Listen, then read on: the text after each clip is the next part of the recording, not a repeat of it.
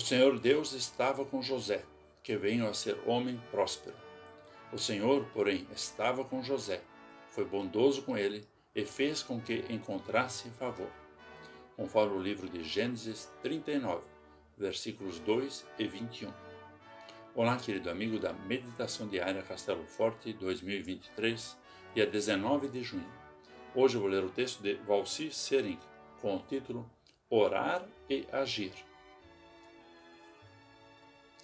Em muitas circunstâncias da vida, nossa coragem e autoconfiança desaparecem diante do incerto, do perigo, das falsas acusações.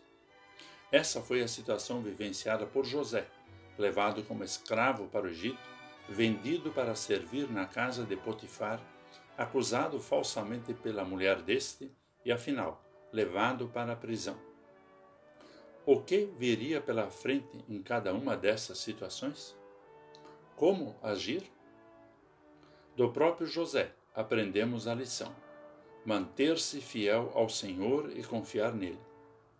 Em todos os momentos, José confiava no Senhor e agia com dedicação.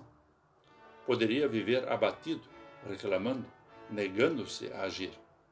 Mas ele se manteve fiel à vontade de Deus, vivendo de forma exemplar ao trabalhar como mordomo de Potifar ao se negar a ter relações com a esposa do patrão e ao colaborar para uma vida melhor na prisão. Por um lado, temos o mau exemplo da mulher de Potifar, que nos lembra como devemos fugir de relações sexuais ilícitas. Por outro lado, temos a ação de Deus, que ao colocar situações incertas e difíceis e sofrimentos na vida de José, também lhe dava coragem e consolo ajudando-o sempre, porque o Senhor estava com ele, e tudo o que ele fazia, o Senhor prosperava.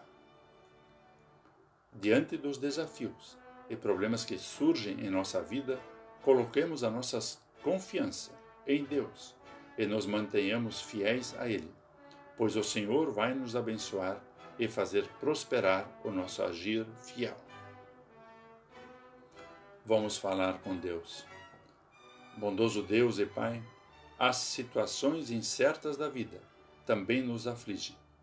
Mas como é bom saber que fazes prosperar nossos caminhos e que nos mantém fiéis a Ti.